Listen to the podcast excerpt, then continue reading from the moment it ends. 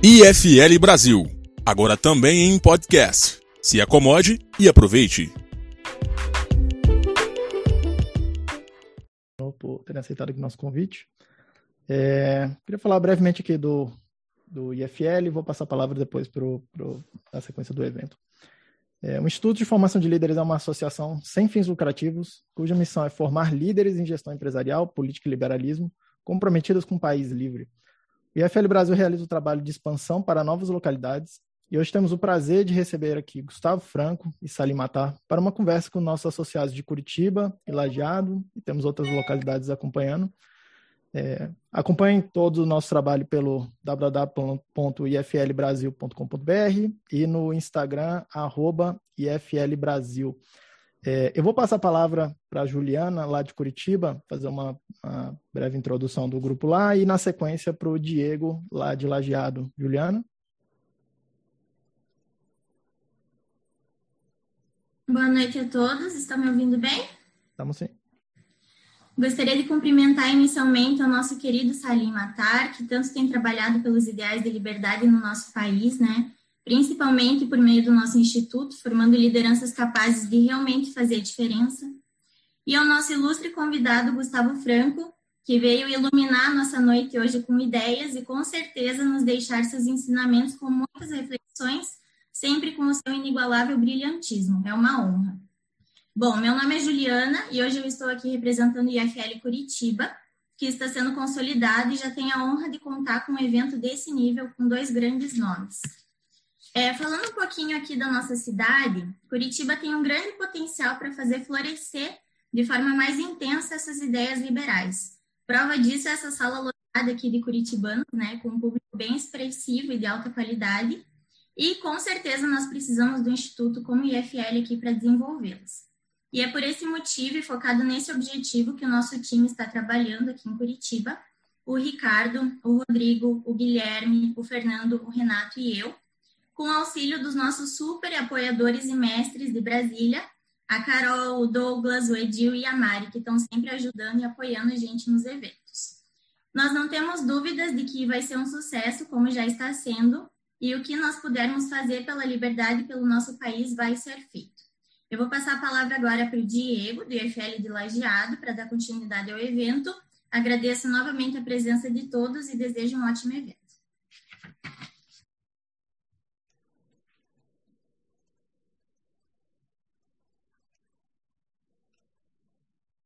Boa noite, Salim. Boa noite, Gustavo. Uh, boa noite a todos os demais presentes aí. Eu estou aqui junto com o pessoal aqui do IFL uh, ah, Lajado. Né? Eu gostaria de primeiro agradecer o tempo de vocês e mencionar a admiração que nós temos aí pelos dois. Né? Uh, eu, eu fiquei encarregado. Estão me escutando? Sim. Estamos sim, estamos sim.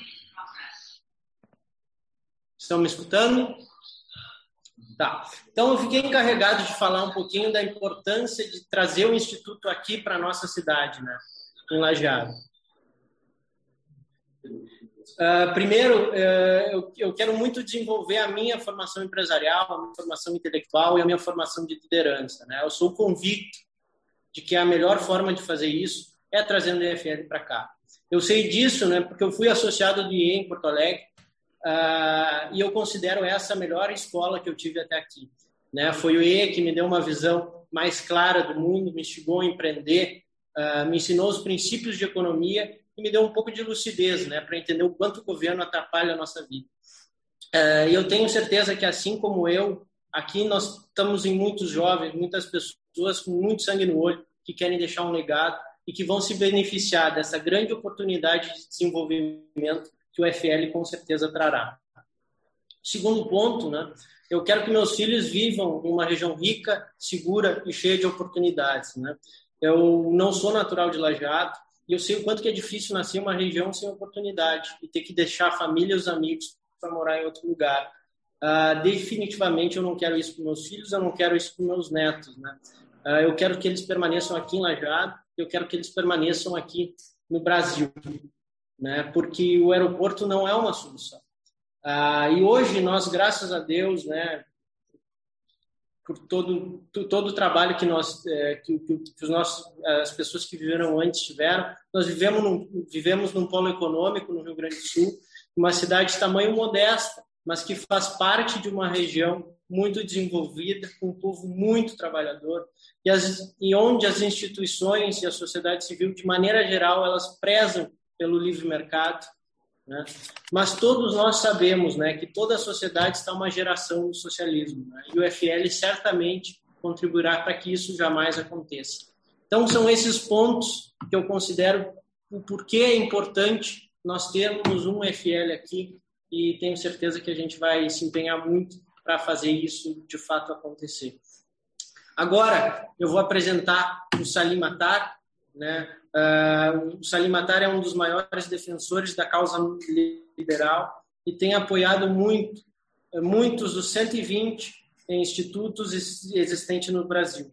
Ele é membro ativo do Instituto Liberal, fundou os institutos de formação de líderes, hoje presente em Belo Horizonte, São Paulo, Florianópolis, Rio de Janeiro, Brasília, Recife, Curitiba e Lajeado. Atualmente dedica-se à disseminação do ideário liberal na formação de futuros líderes e na expansão dos institutos pelo país. Como empresário, foi um dos fundadores da Localiza e possui investimentos nos ramos de seguros, helicópteros de transportes para plataformas de petróleo. Então, agora eu passo a palavra para você, Edil. Salim está com a palavra, Salim. Muito obrigado. Okay. Obrigado, boa noite a todos novamente. Tá ok? Estão me ouvindo? Estamos te ouvindo, Salim. Ok. Boa noite a todos novamente. É um prazer estar aqui com vocês. Para mim, esses momentos de estar com vocês é um momento de alegria. Eu gosto dessa energia, desse clima, desse ambiente jovem, dessa juventude espetacular, cheia de energia que está aqui presente. Lembrem-se que muitos de seus colegas estão agora, alguns jogando tênis, alguns estão tomando chopp, e assim ah, cada um está buscando ah, fazer aquilo que tem um certo prazer. E vocês estão prazerosamente participando deste evento. Isso é o que é uma atitude cidadã.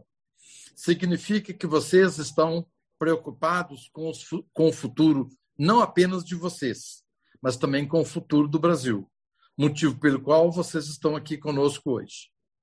Bem, uh, a semana passada eu fiquei muito preocupado, porque eu estou sempre indignado e sempre inconformado, todo dia.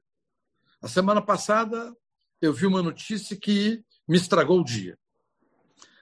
Numa pesquisa feita, 50% dos jovens gostariam de tentar a vida, realizar seus sonhos em outro país. Isso é vexamoso para nós brasileiros, principalmente para a nossa geração. Porque a nossa geração não está conseguindo entregar para vocês um Brasil melhor.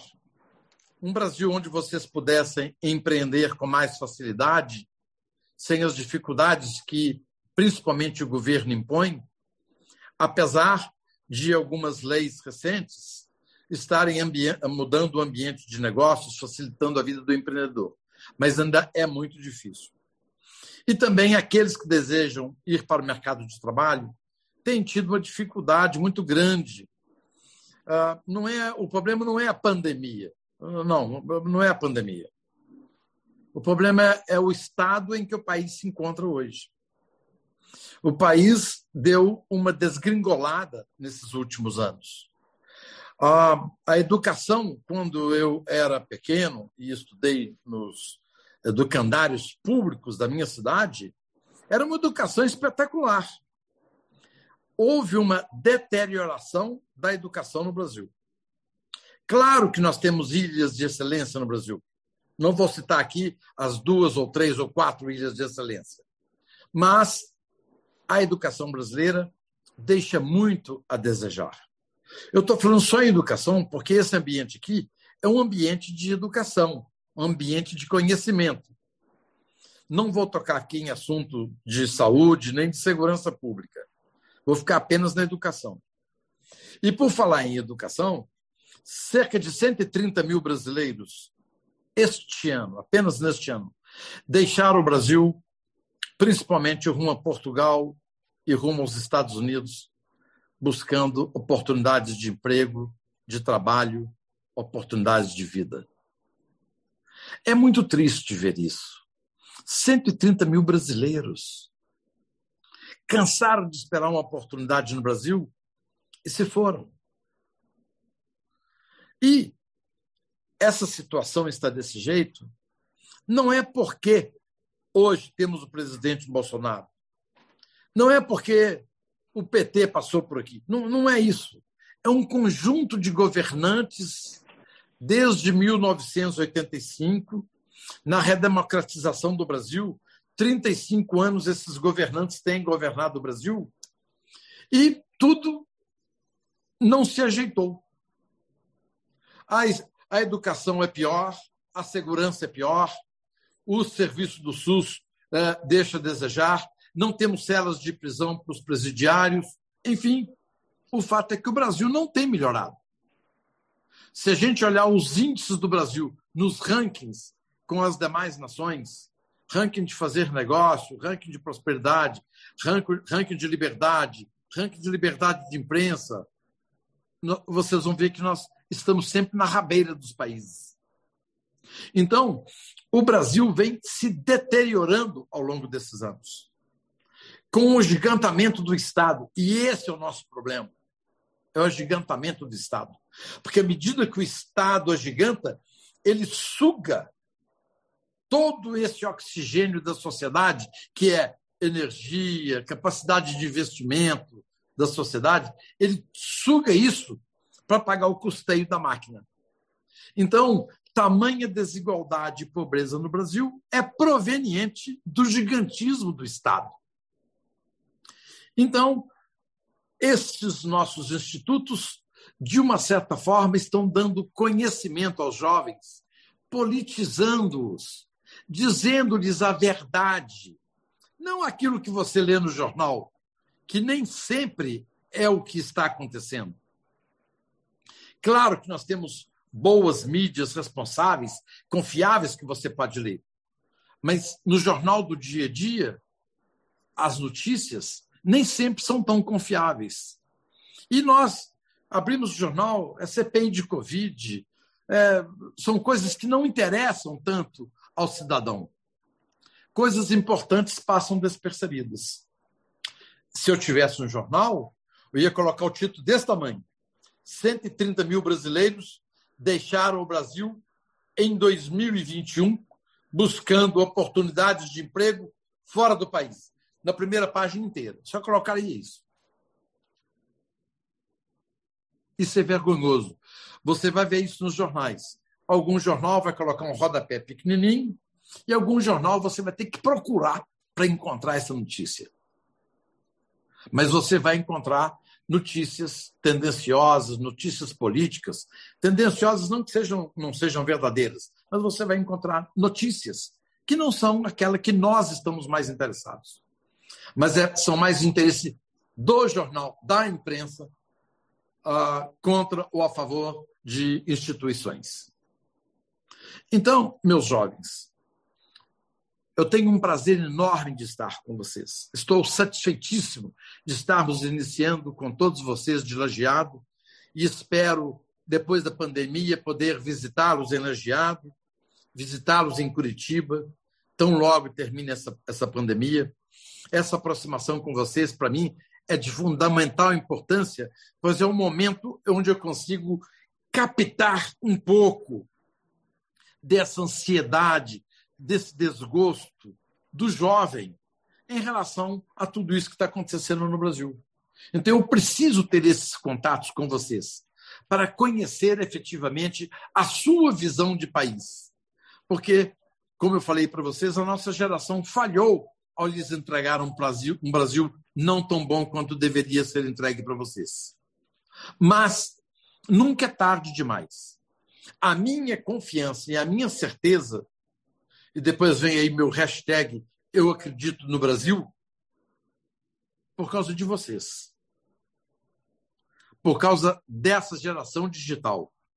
por causa dessa juventude empreendedora, cheia de energia. Então, por isso que eu acredito no futuro do Brasil. Então, eu quero lhes desejar muito boa sorte nos seus eventos e até uma próxima oportunidade. E vamos agora passar a palavra para o uh, mestre da noite, nosso querido Gustavo Franco. Gustavo Franco é o maior colaborador dos nossos institutos. Ele está sempre presente, trazendo assuntos do momento. Hoje ele vai falar sobre uh, o, o, último lançamento dele, que foi recente agora, Lições Amargas. Então, é, é, ele vai falar um pouco sobre esse livro para nós. E o Gustavo sempre está nos prestigiando, prestigiando, prestigiando essa juventude sequiosa de conhecimento. Então, o Gustavo é, sim, um cavaleiro do liberalismo, defendendo a liberdade em todas as suas acepções. O Gustavo, efetivamente, talvez eu diria para vocês que é o nosso maior colaborador e também, eu diria para vocês, um grande entusiasta dos institutos, motivo pelo qual ele nunca recusa esse convite para estar conosco. Gustavo, mais uma vez, meus agradecimentos e com a palavra você. Obrigado, Salim. É uma, uma alegria estar com você, Salim, ajudando esse esforço. É, assim, oferecemos eh, diferentes inputs para essa batalha. É, estamos nela há muito tempo, é, eu e você, entre trincheiras diferentes. Eu estou na universidade, eu sou professor universitário há muitos anos. Eu formei, na verdade, em 79, são 42 anos de formado. Olha para mim, Salícia, não dá essa idade toda, não, não é isso? então, eu estou em 35 anos do meu doutorado, que é de 1986, idade do meu filho mais velho. É, e, e, como estive na universidade a maior parte desses anos, de lá para cá, é, eu lido com jovens e com as ansiedades dos jovens é, desde sempre. É, vivi nos primeiros anos da universidade uma época de enorme é, ansiedade positiva sobre o Brasil.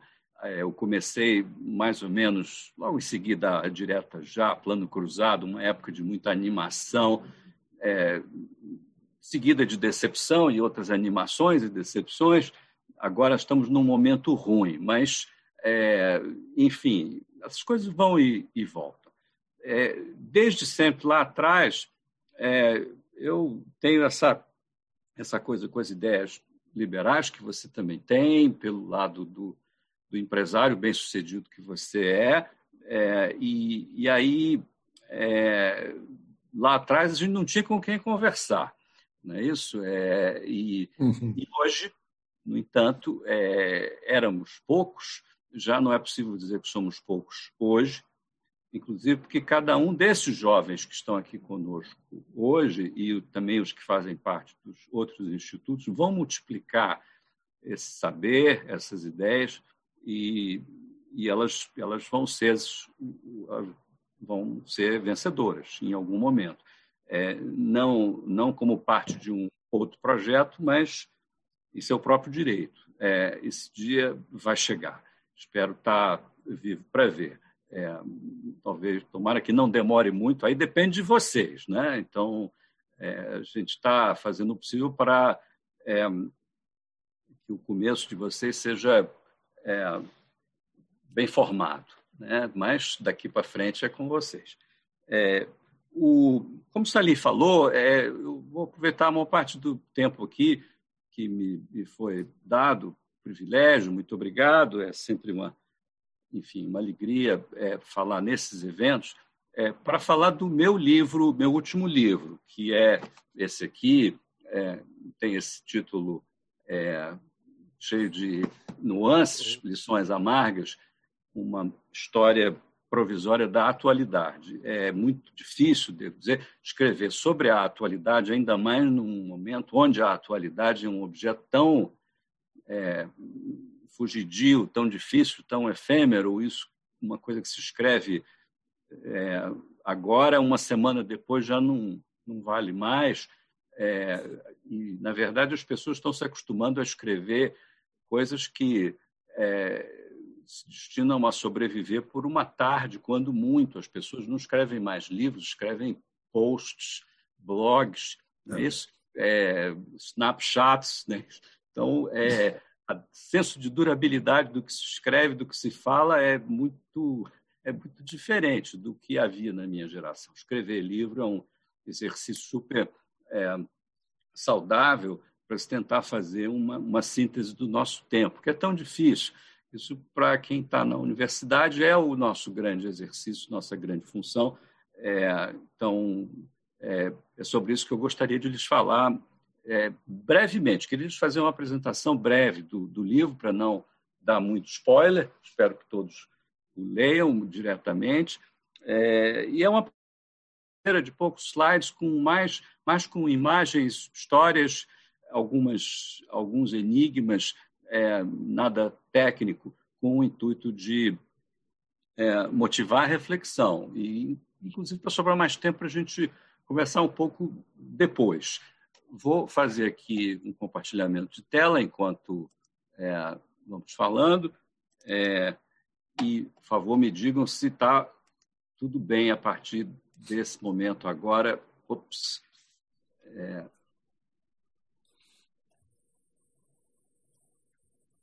preciso botar no, no início da apresentação. Aqui. Muito bem.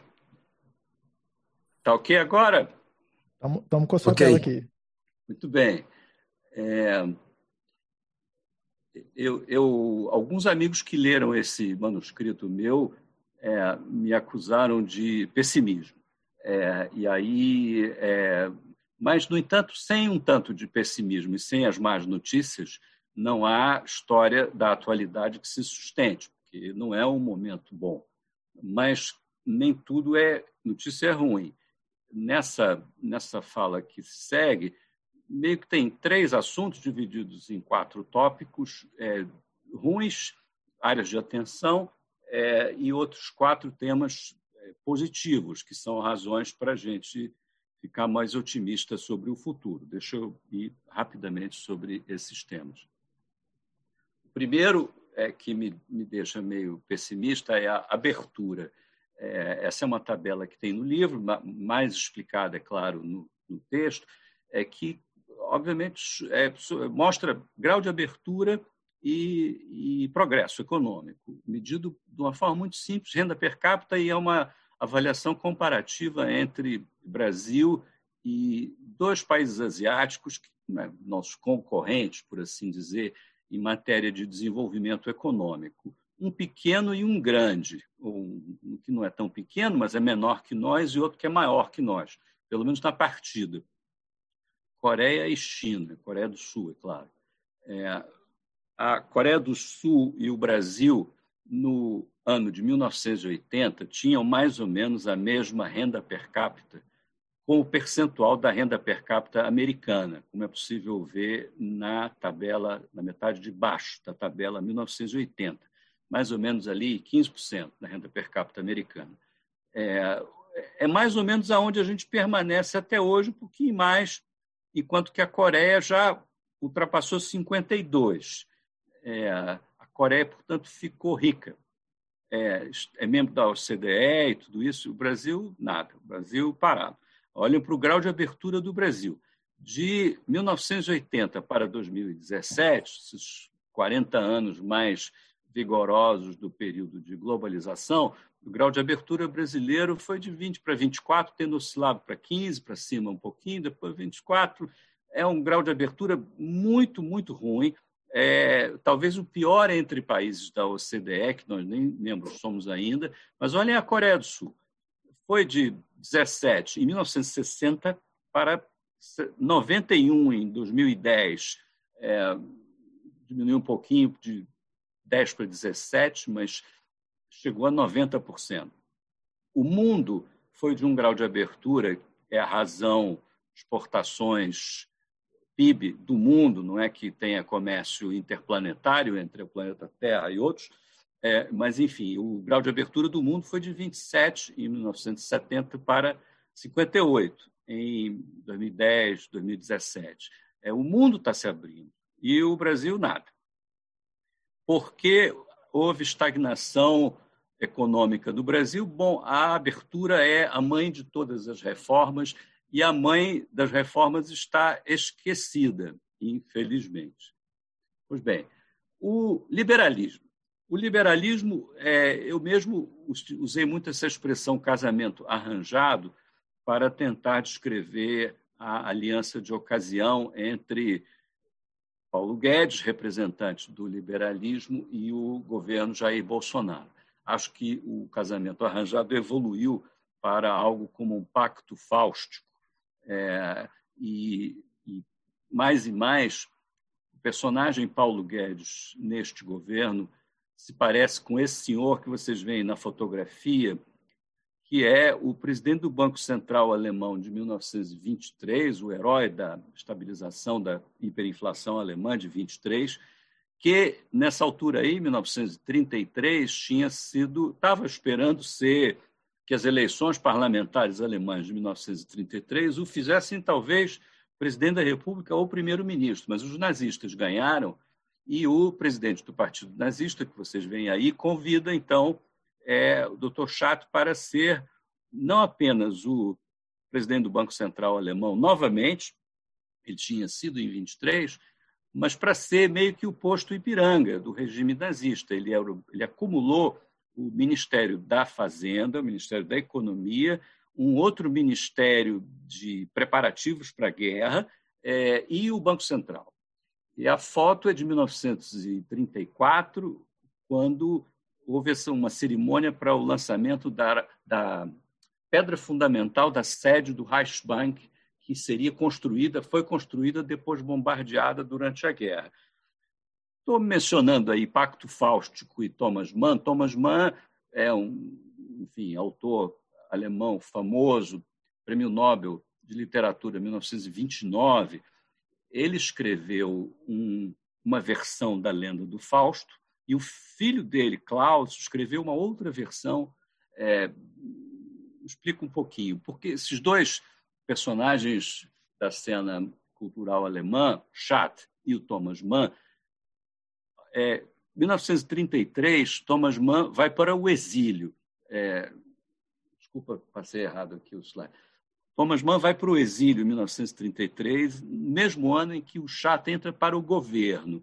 Talvez aí um pouquinho do drama fáustico do Chat, é, que repetia é, em publicações dele é, e nos julgamentos que ele depois viria a enfrentar, uma linha que eu vi do professor Mário Henrique Simonsen, com quem eu convivi durante certa época, ele perguntado sobre a participação dele no governo militar, ele dizia: meu filho seria muito pior se eu não estivesse lá. É, e aí é mais ou menos o que Chat dizia sobre trabalhar para o governo nazista.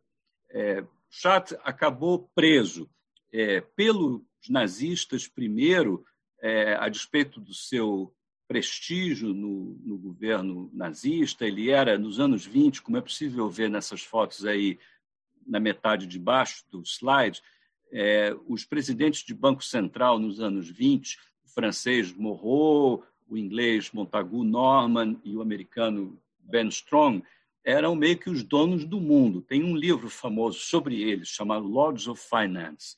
É, e é, ele sai do. Tem uma foto bonitinha dele aí com a. Não é a mulher dele, é o, ele com o Montagu Norman, o presidente do Banco Central inglês, os dois de chapéu, e a senhora do Mr. Norman no meio.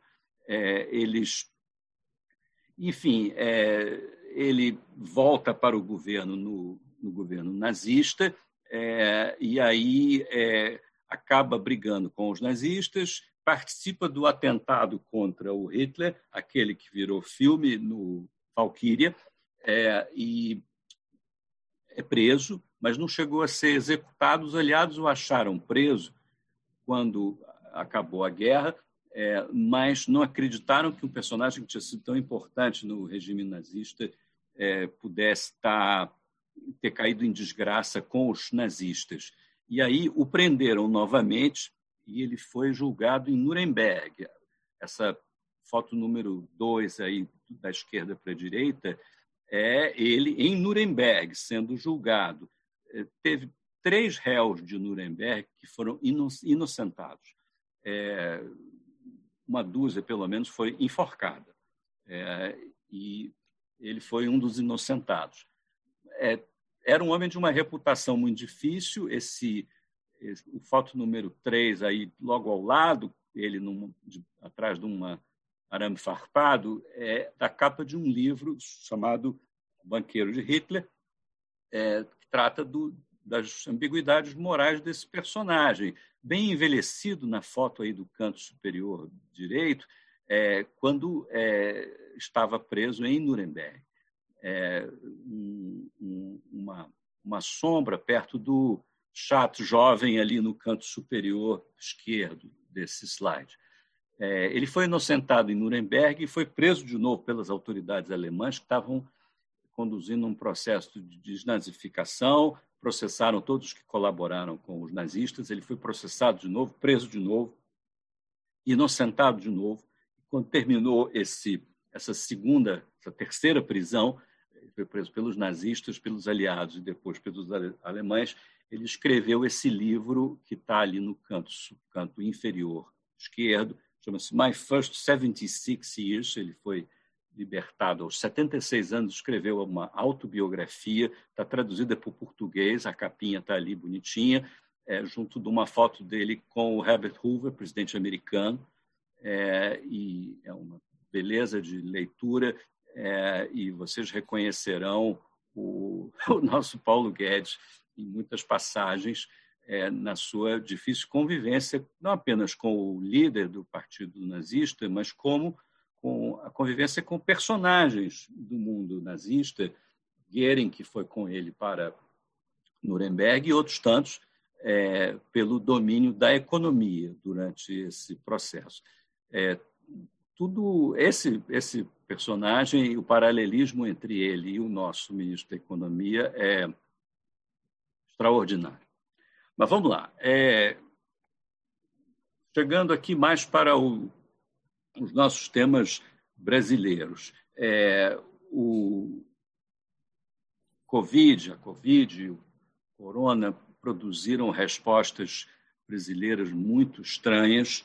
É, esse populismo, em razão, é, como resposta ao Covid, produz um fenômeno que a antropologia designa como xamanismo, porque um líder esclarecido é, é, insiste em, em como é, cloroquina e outras tantas bobagens é, é, aparentadas com o movimento anti-vacina, que tinha certa popularidade antes da Covid, é, e as, a definição de xamanismo na antropologia, em geral, dá conta dessa coisa ritual. É, pensei numa, numa peste que se abate sobre uma tribo, metade das pessoas vai morrer em razão da peste, não importa o que elas façam.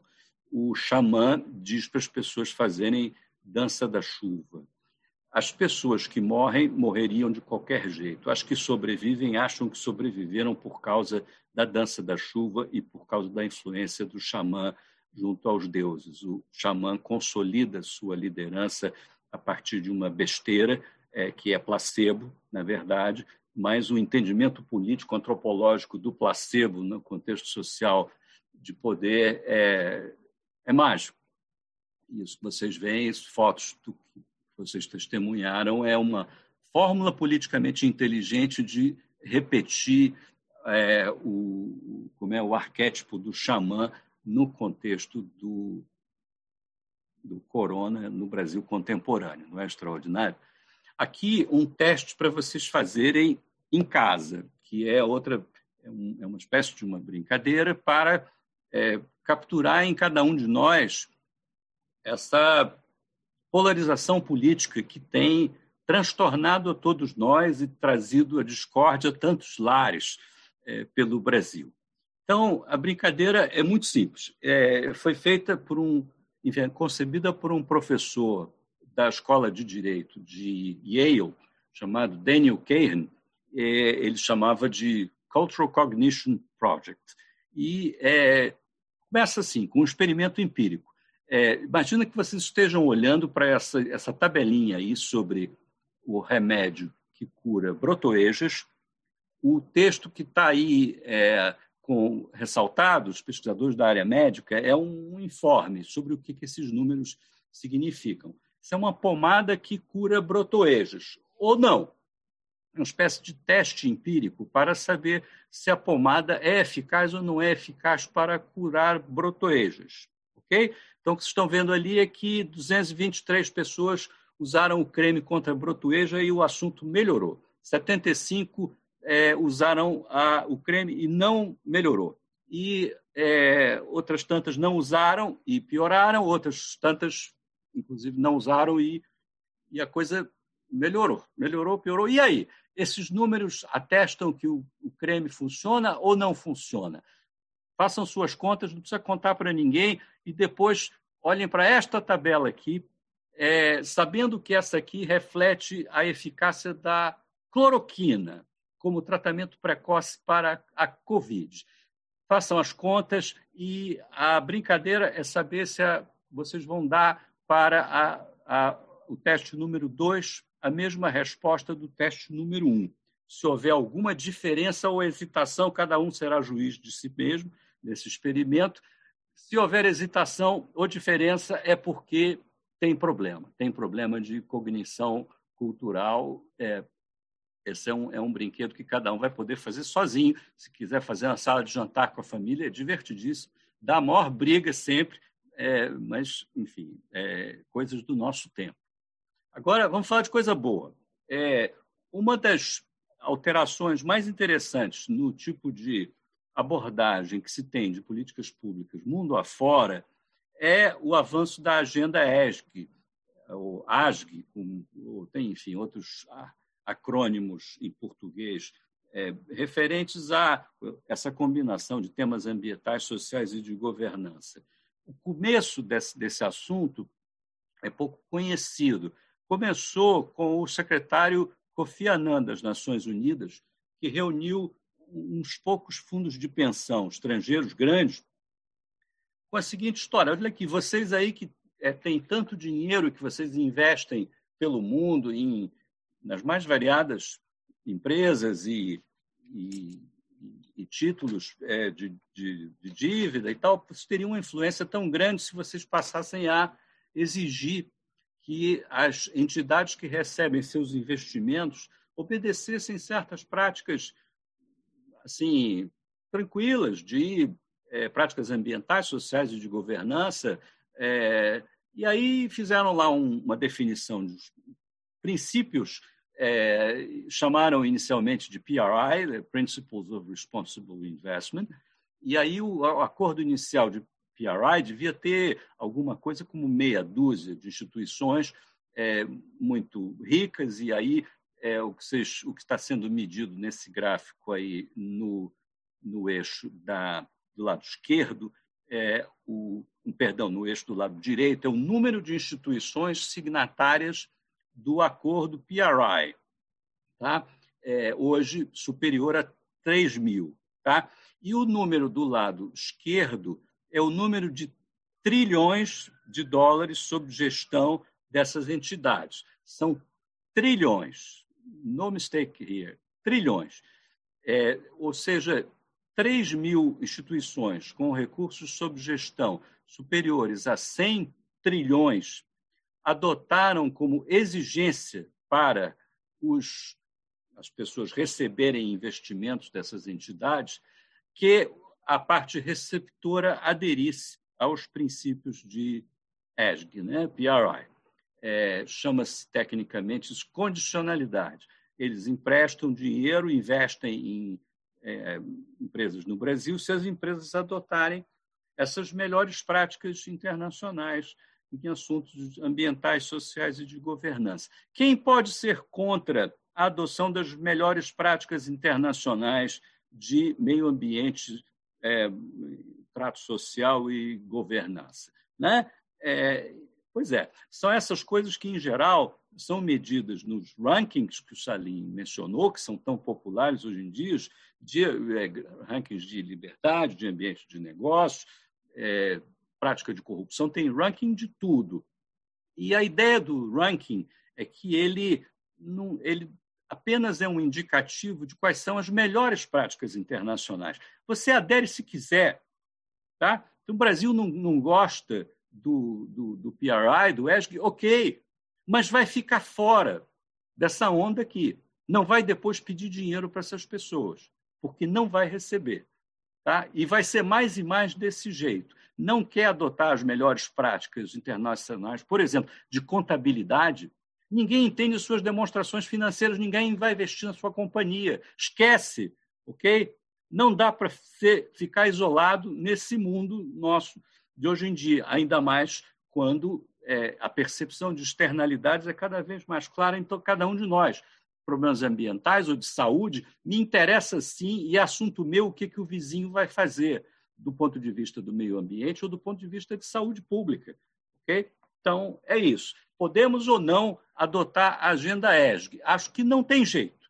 Tem que adotar, é, do contrário, vamos ficar é, cada vez mais párias nesse mundo. É uma boa notícia, porque o espaço para fazer bobagem no Brasil fica menor, ok?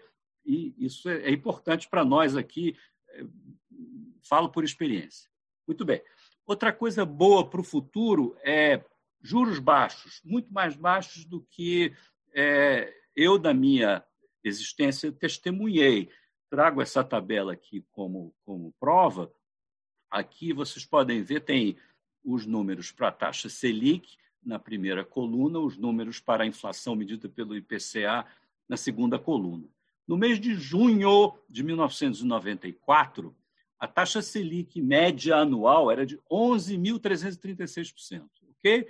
E o IPCA naquele mês anualizado, 10.445%. É a época da hiperinflação. A, seguir, vocês veem os primeiros 20 anos do real desagregados em períodos. Vocês veem que o, o juro começa muito alto no começo do real, mas é bem maior que a inflação, depois vai caindo, a inflação também vai caindo. Levou mais ou menos uns cinco anos para o Brasil chegar numa inflação de primeiro mundo. 1998 foi o ano em que o Brasil teve o IPCA mais baixinho da sua história, 1,6% ao ano. Para arrumar uma inflação tão pequenininha, é preciso ir lá para a República Velha, vai? é uma coisa antiga assim. Mas nós chegamos em 1998. Depois, enfim, é, o câmbio flutuou, depois teve outros assuntos, enfim, oscilações, é, vejam que já aí duas datas específicas em 2020, a taxa de juros Selic está em 4,15, mas no fim do ano está abaixo de 2, e a inflação teve ali abaixo de 3 o ano inteiro, e olha que com muitos meses de deflação em 2020. O juro estava em 4,15 em meados, assim, terminando o, entrando no segundo trimestre do ano, e o Brasil estava em deflação. 4,15 ao ano era muito, era um juro real gigantesco, né? e caiu para baixo de 2. Agora estamos voltando um bocadinho, mas vejam ah, para os anos a seguir, 2021, 22, 23, as expectativas que haviam no dia 7 de dezembro. No dia 12 de julho, que é segunda-feira, agora, relatório Focus mais recente, as expectativas que se tem para o juro Selic, fim de 2021, 6,63%, fim de 2022, 7% ao ano, claro, né? e 23, 6,5%. Expectativas de inflação pelo IPCA, 2021, 6,11%, 2023, 3,16%. O, em bancos centralês, isso é o que eles chamam de expectativas ancoradas. ok? É, ou seja, o juro baixinho veio para ficar. É, ele tem a ver com o regime monetário e as instituições que foram construídas com o Plano Real, a organização do Banco Central, que só faz se firmar, não há razão para imaginar que isso vai ser detonado é, nos próximos anos. Ao contrário, não existe nenhum vestígio de expectativa pessimista nisso aqui. Portanto, vocês vão viver um período de um, um Brasil de juro baixo. E o juro alto foi o pesadelo da vida de Salim, a vida inteira dele, como na minha, né? porque ficar endividado é, o, é sempre foi o beijo da morte. A vida é muito mais difícil, você não pode se endividar. Né? Vocês vão ter uma condição completamente diferente e muito melhor, é, enfim, graças ao trabalho das gerações que é, antecederam. É, parte do, dos efeitos do juro mais baixo, e aqui é o, é o nosso sétimo ponto, terceiro ponto bom a mencionar, já chegando perto do final, é o que acontece com o mercado de capitais. Isso que vocês, esses gráficos que vocês veem aí, é o, o market cap, ou seja, o valor de mercado do conjunto das empresas brasileiras listadas na B3. Todas elas, todas as listadas, não são só as do índice. O índice Ibovespa deve ter umas 50, 60 empresas, sei lá, mas o conjunto de empresas listadas é maior deve ser por volta de 300 empresas ao longo desse período aí. Tá? O conjunto dessas empresas valia o, o, o eixo da esquerda é, é, é, milhões de dólares, o conjunto dessas empresas valia cerca de 200 bilhões de dólares em até mais ou menos 2003, quando então tem um rally gigante é, e quando chega em 2008 esse conjunto está valendo 1 trilhão e 600. Então, dá para dizer assim: olha aqui, esse ciclo de criação de valor que teve início lá atrás com o real e tem o seu ponto máximo aí logo antes da crise de 2008, eh, gerou uma criação de valor superior a um trilhão de dólares. Um trilhão, não é bilhão, não, trilhão. Tá, estamos medindo em dólares aqui, então tem uma oscilação grande em 2008 em razão da crise, é, mas volta ali em 2010, 2011, a Bolsa Brasileira já está de volta nesses picos. Foi o momento em que a Petrobras fez a sua operação em Nova York, a maior captação em equity do mundo no momento. É, e ali a Bolsa Brasileira valia mais de 1 trilhão e 600. E quando, é quando começa o experimento da nova matriz, é, Dilma Rousseff e seus economistas heterodoxos, é, que é, produzem o que, enfim, o desastre macroeconômico que todos testemunhamos e é, a destruição de valor foi implacável. No pior momento ali desse ciclo de destruição de valor, que é bem o momento do impeachment, nós estamos quase chegando de volta aos 200 bi de dólares é, que haviam antes do, do real. Não chegou a 200, chegou a 400 mas a destruição de valor foi superior a um trilhão é, de dólares. Tá? Quando então começa a voltar é, com o impeachment, já sob é, Michel Temer e Jair Bolsonaro, tem um, uma volta no market cap até, até a pandemia, que, que aí tem essa pancadona e depois uma recuperação, e as pessoas ficam pensando, puxa, essa recuperação foi especulativa, efêmera ou não é, tem dentro dela alguma coisa da política monetária, com certeza, tanto a nossa quanto a americana, mas tem também uma força tectônica que vem da queda dos juros, que é uma força, um, um elemento estrutural para melhor para a economia brasileira, que altera completamente os termos de troca entre o presente e o futuro, altera o preço do futuro, é, e isso, novamente, é muito bom para vocês que vão viver esse período aí. É, Para trás foi só ralação.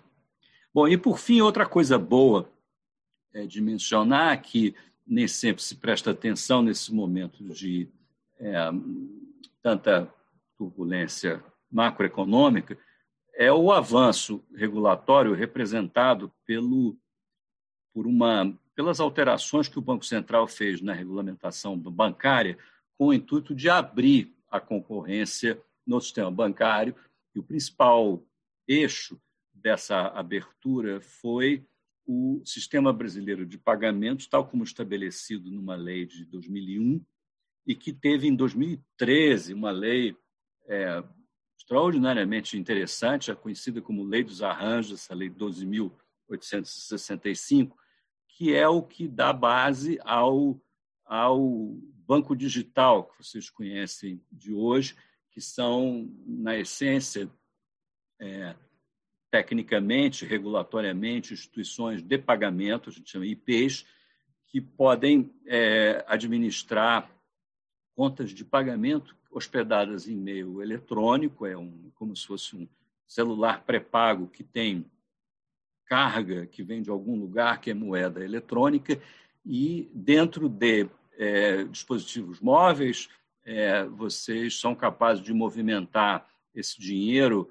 tal qual ele fosse uma conta bancária comum. Pagam conta, pagam boleto, transferem, fazem TED, fazem tudo. E aí, contas de pagamento passaram a ser algo indistinguível de depósitos à vista.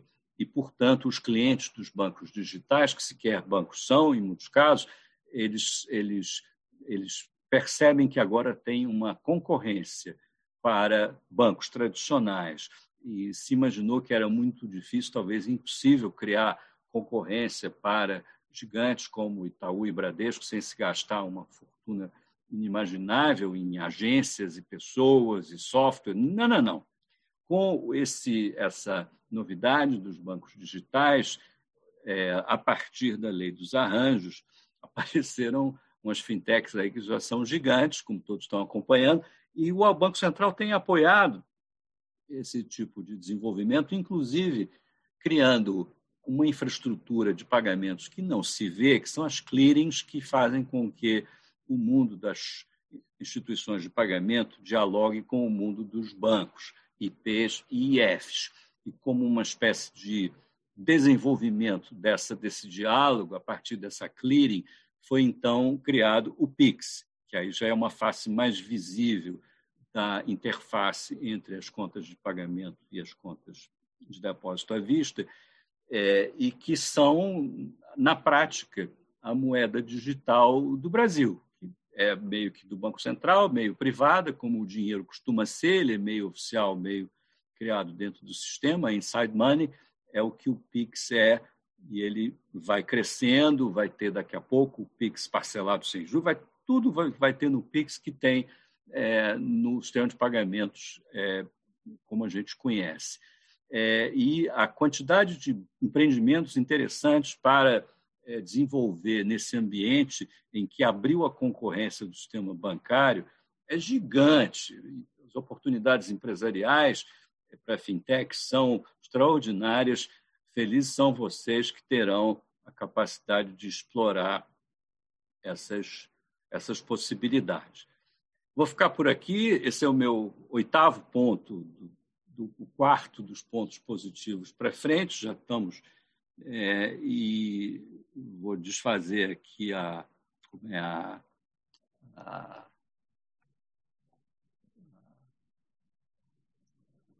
compartilhamento de tela para a gente poder dialogar é, em qualquer tema que vocês quiserem.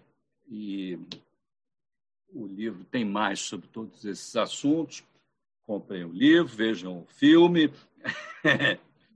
e é isso, gente. Muito obrigado pela atenção de todos. Obrigado, Gustavo. Obrigado de novo, Salim. É, eu vou começar então a sessão de perguntas chamando o Ricardo Alexandre de Curitiba para fazer a primeira pergunta e na sequência eu tenho o Guilherme lá de Lajeado. É, Ricardo? Ok, boa noite. É, primeiro eu gostaria de parabenizar o professor Gustavo Franco pelo seu novo livro, qual foi lido por mim. E esse ano eu tinha engatado essa leitura na sequência do A Moeda e a Lei, que o professor lançou aqui em Curitiba em 2017.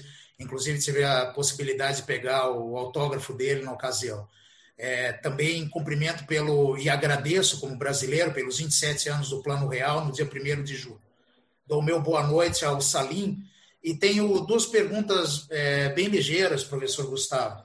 No capítulo 6 do seu livro, é, o senhor, de uma forma muito bem humorada, faz referência ao IGMAC, Instituto de Geografia e Estatística de Macondo, né, numa referência a 100 anos de solidão, dizendo que quando se projeta que houve um crescimento na Argentina, isso só pode ser uma estatística vinda de um instituto desse, né, do, do realismo fantástico. E aí eu pergunto o seguinte: recentemente o ministro Paulo Guedes disse que nós teremos um crescimento muito forte em 2022. É, será que esses dados é, dos quais o ministro tirou essa projeção também foram feitos pelo IGEMAC, Instituto de Geografia e Estatística de Macondo? Porque não se vê isso, ao menos eu, como não economista, não vejo isso. E uma segunda pergunta, bem ligeira, professor. Uh, no capítulo 4, uh, o senhor diz que, por conta de uma crença inabalável num futuro opulento, os brasileiros acabam se superendividando. E recentemente foi aprovada no Brasil a lei dos superendividados, que é uma enormidade. É, é uma barbaridade que faz com que uh, um juiz tenha poder de fazer como se fosse uma recuperação judicial para superendividados. E não se pensa, quando se aprova essa lei, por exemplo, no pequeno vendedor que vendeu lá uma camiseta a prazo, um livro a prazo, uh, enfim, um aparelho eletrônico a prazo. E se este não comparecer na audiência conciliatória, o crédito dele fica inexigível. É colocado por último e tem suspensa exigibilidade. Aí eu perguntaria: será que quando o legislador promulga essa lei, ele se torna uma amostra daquela primeira lei da estupidez? de Carlo Tipola, que o senhor comenta no capítulo 2, né, que o estúpido é aquele que causa mal aos outros e a si mesmo, sem causar benefício a ninguém. Então, quer dizer, que isso causa mal a todos, inclusive aos consumidores, né, inclusive aos próprios consumidores. Então, é, são essas as minhas duas perguntas. Agradeço, é, é sempre um prazer ouvi-lo. Cumprimento pelo livro, que é um livraço uma leitura, além de tudo, divertidíssima e bem-humorada, que faz com que a gente passe com a cabeça erguida pelas nossas mazelas. Parabéns, professor, e obrigado. Obrigado, Ricardo. Obrigado pela, pelas referências gentis. É, é o seguinte, eu vou responder mais telegráfico para dar tempo de outras perguntas. O, o ministro Guedes é, tem uma, uma, uma uma característica em comum com outros ministros do passado, alguns deles, que é esse otimismo, essa vontade de animar é, os mercados, é, que às vezes provoca esses arrobos um tanto exagerados, é isso? É que fazem com que ele fique com esse jeitão assim meio surrealista, né? Tudo bem, é, ele é, tem defeitos piores para ministros da Fazenda o excesso de otimismo não é, não é grave. Tá? O segundo, sua segunda pergunta, o assunto acho que é mais grave, porque é sim quando o, as autoridades, e aí sobretudo as judiciárias, querem fazer é, o bem e fazem o mal. Isso é muito comum no judiciário, no legislativo, claro, mas é, o, no, nesse assunto de superendividados tem uma uma história nessa, nessa lei, uma discussão antiga, é, e que ela, ela tem, tem um, um, umas coisas que são difíceis. É difícil de, é difícil de explicar é, para qualquer pessoa nesse planeta por que as taxas de juros do cheque especial e do rotativo do cartão de crédito são o que elas são, sei lá, 12% ao mês. Tá? É, é, isso é mais ou menos para, ah, do ponto de vista das finanças pessoais, é mais ou menos como o crack. Tá? É, então, a pessoa que está endividada e tem um shortfall de dinheiro e precisa tomar dinheiro no cheque especial, no cartão de crédito, ela entrou no crack, caiu na cracolândia do, do crédito. É, a gente sabe que está errado, né? É, precisa tirar essa pessoa dessa situação é, ele fez bobagem antes para poder ter caído ali, ninguém está na Cracolândia à toa, é, mas acabar com a Cracolândia é, é, todo prefeito gostaria de poder fazer, não é isso? É, dispersa aí que o assunto não, não é só isso. É, cada uma pessoa que está ali tem um problema complexo, familiar, enfim, tem muitas coisas que deram errado na vida embora aquilo não seja meramente a soma de experiências pessoais infelizes. É mais do que isso. E é um, é um problema difícil. Eu não sei como é que acaba com a Cracolândia do crédito. É, o primeiro passo, sem dúvida, é fazer a taxa Selic chegar no nível de primeiro mundo, isso já chegamos lá. Agora, evitar o populismo regulatório nesse momento agora é importante, para a gente poder é, constituir soluções sustentáveis para o problema da Cracolândia e outros tantos problemas que tem no sistema financeiro, problemas alocativos de subsídio cruzado e gratuidades que não deviam existir. É, mas nada é muito simples é, nesse mundo. Então, também não gostei da lei dos superendividados, mas eu não sei se a RJ para pessoa física não é uma ideia que podia ser melhor formulada. Tá? É porque esses casos são casos tristíssimos e precisam de, um, de algum tipo de negociação que hoje é feita nos ferões de renegociação oferecidos por geralmente um dos bancos credores.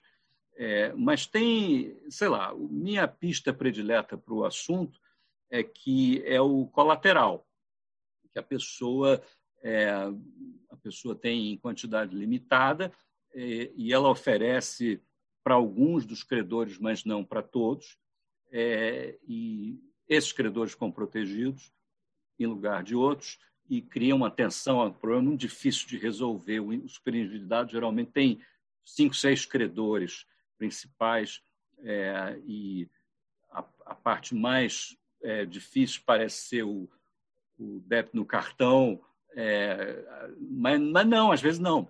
Às vezes a parte mais difícil é, é o empréstimo habitacional que ele tomou e deu a casa em garantia e esse credor está recebendo direitinho porque ele morre de medo de perder a casa.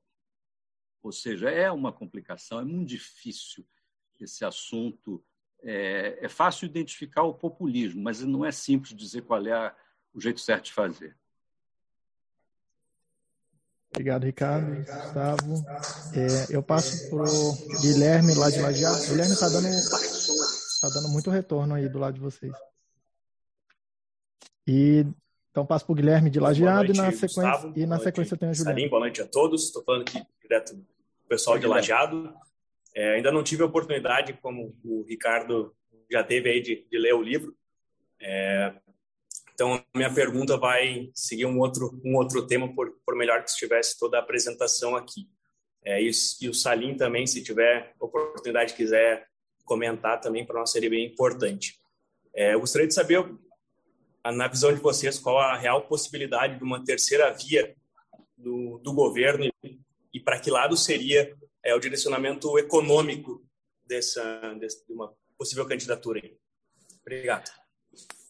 Bom, eu, eu não sei, Salim vai responder melhor do que eu, é, mas deixa eu dizer que um dia desse eu tive numa, num debate com um dos possíveis candidatos da terceira via e eu fiz uma pergunta para ele muito parecida com a sua, que foi o seguinte: vem cá, caso Vossa Excelência seja o candidato à terceira via, como é o seu, quais são os seus planos econômicos? E aí, é, o que eu acabei ouvindo, Salinha testemunha, porque estava lá também, é que, ó, não sei bem não, sabe que o problema não é bem econômico, ninguém pensou nisso ainda não. Aí eu pensei, estamos mal de terceira via se os caras nem estão pensando aí que precisa fazer nada da economia, na economia. A economia, como se a economia estivesse indo muito bem. Não. Só na cabeça do ministro Guedes, como a gente viu na pergunta anterior, é que vai bem. É, acho que precisamos pensar melhor sobre qual seria o programa da terceira via. Ali.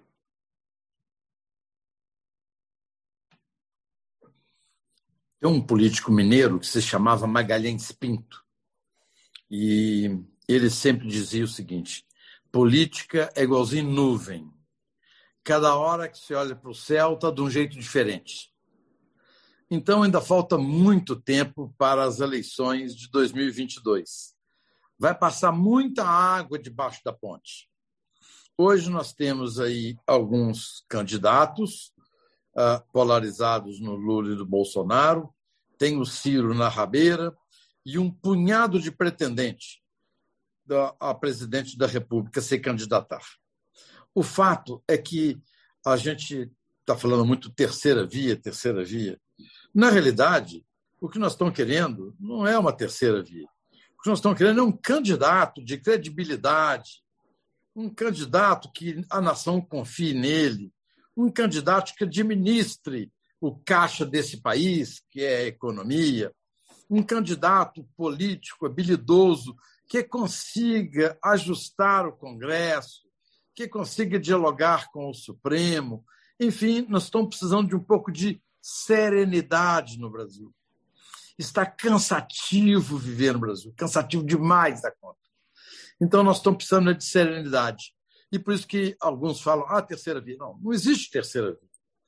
Qualquer candidato que vier entre Bolsonaro e Lula vai surgir, daqui até lá ainda vai aparecer muitos nomes ainda, vai acontecer o seguinte, é porque, na realidade, seria o candidato da despolarização, que hoje está tudo muito polarizado. Eu acredito que Deus está em débito com o Brasil. Dizem até as más línguas que ele tem tomado dormonide ultimamente. Ele acha que ele carregou muito a mão no Brasil, eh, desde o governo petista, e veio agora o Bolsonaro com um discurso espetacular. O candidato Bolsonaro tinha um discurso espetacular e veio com, com o Guedes a reboque. Então foi assim, é um breakthrough do Brasil. O Brasil agora ele vai ser a quarta potência maior do mundo em quatro anos. Acabou, acabou, está resolvido o nosso problema. Podemos fechar os institutos liberais, está tudo bem. Ok, nada disso aconteceu. O que aconteceu é isso que vocês estão vendo. Realmente, a, o Mário Henrique, Henrique Simons sempre falava, o Gustavo citou, não me julguem pelas estatais que eu criei, porque na época dele criaram-se muitas estatais, mas me julguem pelas que eu não permiti que criassem. Então, é, isso é o que talvez o Guedes esteja falando. Olha, não me julguem pelo que eu estou fazendo, mas me julguem pelo que eu não estou deixando que façam. Deus lá sabe o que é que está acontecendo. O fato é que a nossa chance de um governo liberal, ou de pelo menos um ministro liberal, se foi. Então, nós, inclusive, podemos agora, nós liberais, estamos correndo um risco desgraçado de ser taxado como aumentadores de impostos, porque o Guedes vem liberal e aumenta imposto, acabou o resto da vida, durante 50 anos, nós vamos carregar, ah, mas quando vocês forem no governo, vocês aumentaram imposto. Nós vamos ter que responder isso o resto da vida. Então, gente, é, eu diria só para vocês o seguinte: é, política é igualzinho nuvem. Vamos ter paciência. Deus tem falta com o Brasil e vamos esperar que venha efetivamente um candidato equilibrado, sensato, ponderado, que possa trazer um pouco de serenidade para a nação brasileira. Obrigado, Salim, Gustavo. Eu tenho a Juliana lá de Curitiba e depois, na sequência, o Diego de Lajeado. Juliana? Bom, professor, parabéns pela explanação, sempre brilhante e traz muita reflexão, como eu já havia mencionado anteriormente. E eu gostaria de saber como que o senhor vê os desafios impostos, fazendo um gancho ali com a última parte do livro, é, os desafios regulatórios, né, que são impostos pela tecnologia. E aí o surgimento dessas novas ferramentas, por exemplo, essa questão das moedas digitais, como que, que o senhor vê esse cenário? É, pois é, esses desafios é, no Brasil têm sido mais fáceis do que no resto do mundo, curiosamente é, e paradoxalmente, já que no resto do mundo o grande problema que a tecnologia trouxe não é com a tecnologia, é com a competição. É, é o grande tema é, de encrenca entre autoridades regulatórias e as empresas de tecnologia no no hemisfério norte, na Europa e nos Estados Unidos, são pertinentes à competição, acusações de monopólio, de, enfim, é, multas e dificuldades com as autoridades de antitruste. É, mas no Brasil, não. No Brasil, não tem sido assim. É, é as big techs do hemisfério norte não têm uma presença dominante no Brasil, são importantes, é claro, mas estão muito fora do noticiário e o maior dos enredos de tecnologia, pelo menos no tocante ao sistema financeiro, foi esse que eu mencionei, que é bom do ponto de vista de concorrência, que foi a abertura do sistema financeiro para as fintechs, que concorrem com os bancos grandes. É, e aí é, tem uma, um mundaréu de questões regulatórias, mas aí o enredo principal, eu posso falar que estamos entre amigos, é que os grandes bancos estão sempre querendo usar o regulador para criar barreiras à entrada contra as fintechs. E fazem isso em tudo quanto é assunto. É, e do começo era uma coisa, inclusive, mais canhestra, que era simplesmente não deixar as fintechs terem é, contas nos bancos, sem os quais muitas não conseguiam nem funcionar. Foi preciso, em muitos casos, fazer queixa no CAD para o, um banco comercial abrir uma conta, para uma fintech que tem cartão de crédito poder ter um convênio de débito automático com é, a companhia de luz. Então, é, aqui a tecnologia trouxe concorrência, quando no resto do mundo, em geral, a tecnologia prejudicou a concorrência. Isso nos ajuda, tá? Não quer dizer que a gente não vai ter esses problemas mais à frente, mas a gente tem tão pouca competição entre os bancos grandes é, que vamos lá, vamos esperar as fintechs nossos ficarem grandes para é, a gente então ter os cachorros grandes brigando entre si, é bom para nós consumidores. Obrigado, Gustavo, Juliana. Eu tenho Diego, lá de Lajeado, e depois, na sequência, o Rodrigo. Diego? Boa noite, muito obrigado Agora pela explanação. Gustavo, uh, eu até ia Estão me ouvindo? Sim, sim, perfeito. Aí até ia comentar do cenário político, mas eu quero, vou aproveitar uh, a, a, pergunta da Juliana, e eu lembro da última vez que a gente se encontrou aqui, uh, na apresentação sua, você deu uma palhinha sobre a sua opinião sobre as moedas digitais, mais de uh, criptomoedas, em particular do Bitcoin. Eu vi que você não é um adepto tão forte dessas, dessas moedas.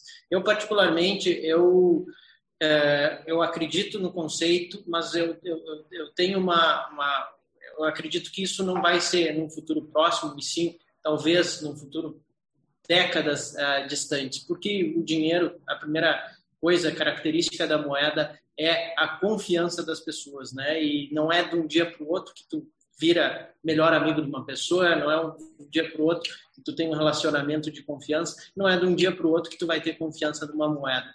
E aí, Gustavo, eu queria te perguntar tá, para ti, né, um profundo conhecedor, conhecedor das moedas, tu não acha que no longo prazo ainda essas, essas moedas digitais têm, uh, vão ter sua chance no mercado?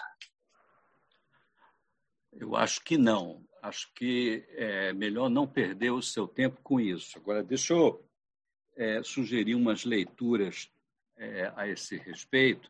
É, é, que eu até tinha preparado um slide sobre isso, porque sempre me perguntam de Bitcoin. Estão vendo a, aí Estamos vendo sua tela toda. Então, Agora sim. É, três recomendações de leitura sobre Bitcoins.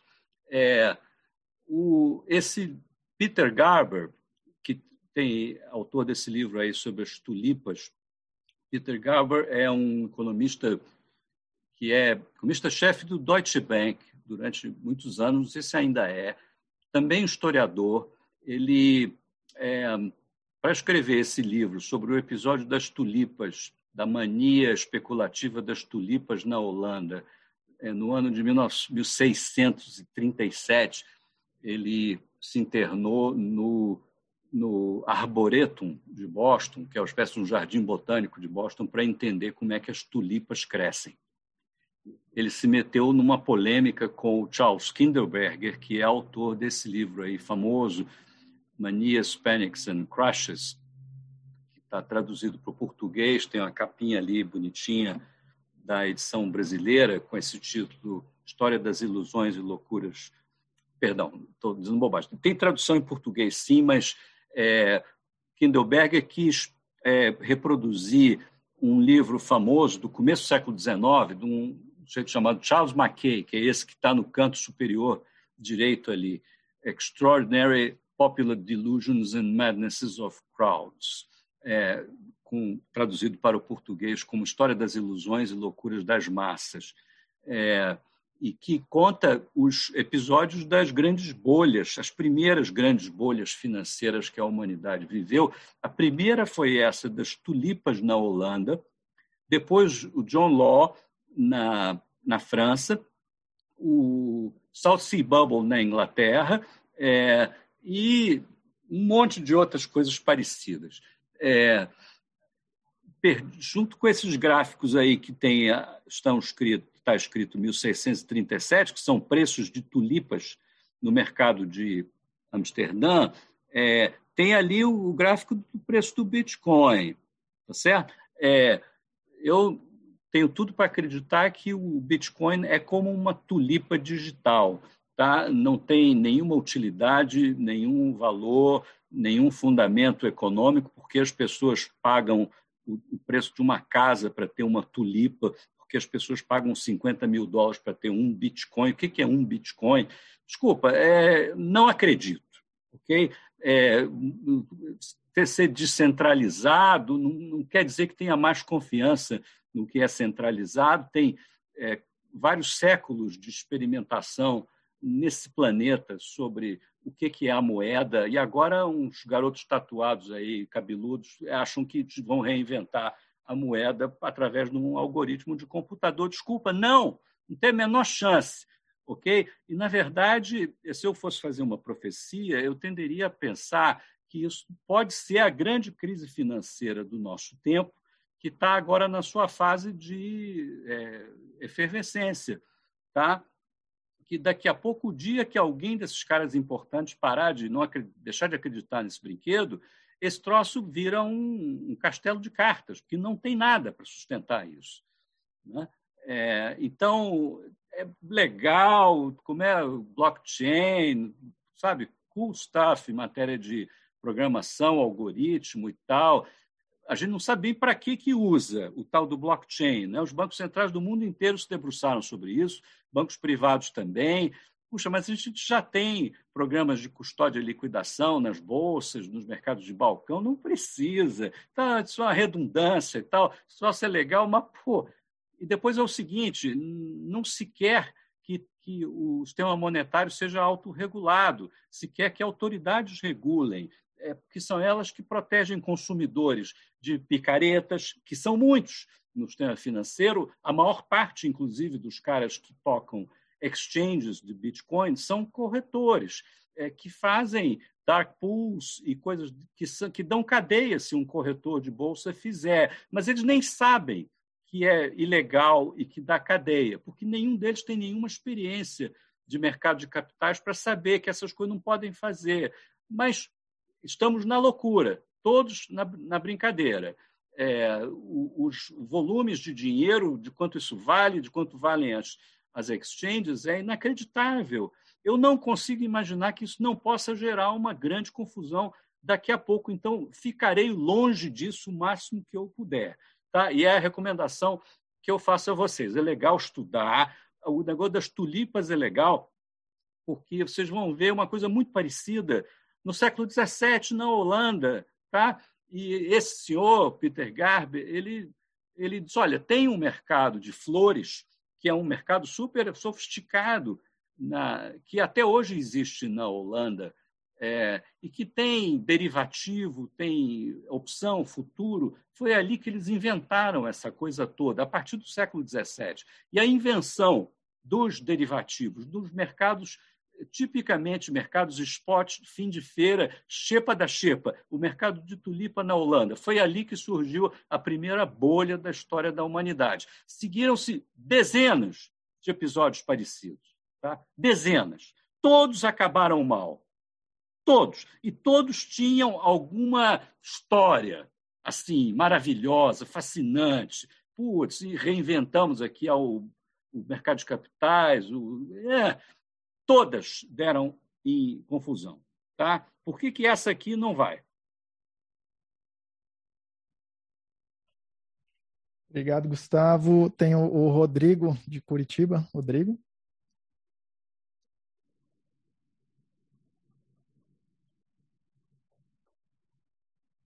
Alô, Rodrigo? Não, não estamos te ouvindo, você está no mudo. Acho que agora foi, né? Agora sim. Boa noite, professor Gustavo. Boa noite. É, eu gostaria de parabenizá-lo pela apresentação, pelo novo livro lançado, e isso apesar do fato de que minha dissertação apresentada no ano passado tinha tratado sobre blockchain e as palavras foram duras, mas ela foi sobre uma temática completamente distinta e, e considero muito pertinentes os apontamentos. Eu falei sobre contratos é, automatizáveis e coisas nesse sentido. Mas, professor, eu gostaria de tirar algumas dúvidas sobre uma mesma temática que foi abordada em sua apresentação. É, quanto aos investimentos em questões ambientais, sociais e de governança, no citado ESG.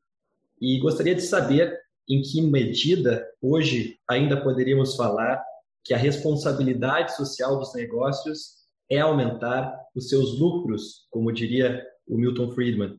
E, em sequência, eu gostaria de saber se o professor considera que países que são menos impactados internacionalmente para implementar políticas de ESG, como é a China, por exemplo, acabam é, desenvolvendo uma vantagem competitiva no comércio internacional. E, por fim, qual seria a postura ideal do Brasil sobre essa temática do ESG? Pois é, está tá começando o assunto ESG e ele é muito difícil porque envolve trade-offs ainda dificílimos de, é, de administrar. É, empresas que fazem muito dinheiro, mas que não têm diversidade no conselho de administração. Empresa que ganha dinheiro, mas que o meio ambiente é mais ou menos. Né? É, muitas situações difíceis onde vai ser preciso é, conciliar. É, as fórmulas não estão ainda muito bem é, estabelecidas é, e, e, claro, é, podem ensejar todo tipo de oportunismo e, e, como é capitalismo woke, como se fala, né? Esse politicamente correto que é, hipócrita. É, então, é, os países que melhor é, estabelecerem fórmulas é, operacionais, realistas, pragmáticas, de conciliar é, preocupação social, é, rentabilidade dos acionistas e considerações ambientais de governança, esses países vão pegar o grosso desses recursos, que estão procurando soluções é, para.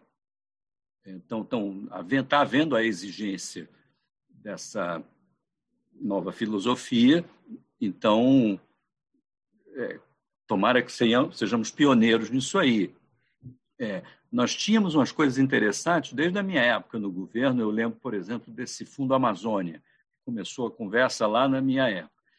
Alguns governos dão dinheiro é, absolutamente grátis para o governo brasileiro, desde que o governo brasileiro os escute na hora de alocar em projetos ambientais na Amazônia.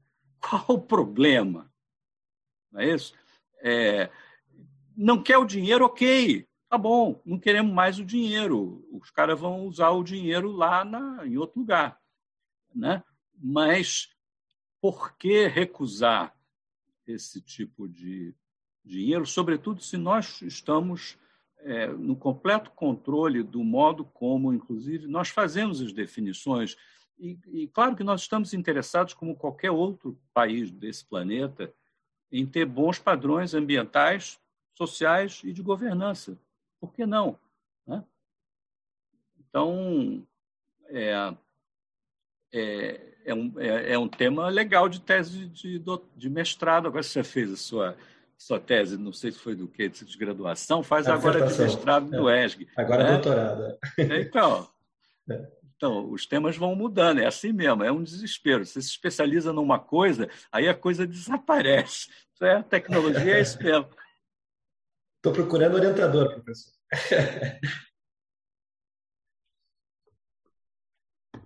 Obrigado, obrigado, Gustavo. Obrigado, Rodrigo. É, infelizmente, eu tenho mais algumas perguntas aqui, mas infelizmente pelo tempo, é, eu vou abrir aqui para o Gustavo e para o Salim fazerem suas considerações finais, talvez dois minutos cada um, e a gente fecha no tempo bem certinho aqui, Salim. É, e é, encaminho aqui agradecendo novamente Gustavo, Salim, por ter é, reservado esse tempo aqui para vir conversar com a gente. É, vocês com certeza são duas inspirações para várias pessoas que estão aqui. É, são dois modelos a serem seguidos. E deixo aqui, Gustavo, e depois Salim para suas considerações finais. Eu já falei demais, não queria só teria a agradecer a vocês pela, pelo diálogo. Isso, Salim mencionou muito bem na partida. É, conversar com gente jovem é sempre um, é um desafio. A gente se rejuvenesce conversando com, com vocês, compartilhando as mesmas dúvidas. A gente tem opinião, mas é assim mesmo, é para provocar e fazê-los, enfim, enfrentar as fronteiras do seu tempo. É, e e votos de sucesso no Instituto, na divulgação e trabalho em torno das ideias liberais aí na região. É, tem um grande patrono que é Salim, estou aqui também para ajudar no PSA e vamos em frente. Bem, eu quero agradecer ao Gustavo mais uma vez e a todos vocês. Eu estou vendo aqui que tem algumas pessoas também de Fortaleza estão presentes aqui. Vocês fizeram uma excelente opção em buscar fazer esse MBA em mercado no Instituto de Formação de Líderes. Vocês não vão ganhar um diploma, vocês vão ganhar conhecimento. E todos vocês, de alguma forma, podem estar certo. Ao estar frequentando o Instituto, vocês estão ajudando a construir o pilar de um novo Brasil um pilar no campo das ideias, porque o que nós, nós mais crescemos no momento são de boas ideias. Então, a todos vocês, uma boa noite e até uma próxima oportunidade.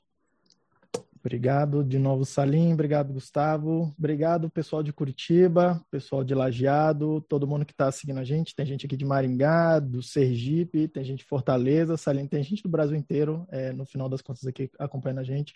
É, não vou nem tentar aqui citar todo mundo, porque eu vou acabar cometendo alguma gafe.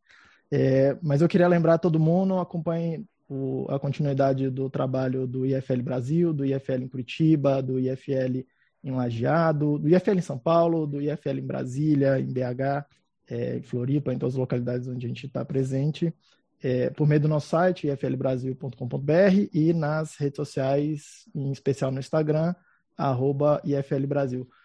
Gustavo, Salim, muito obrigado novamente. É, eu pessoalmente saio daqui uma pessoa maior do que aquela pessoa que acordou de manhã.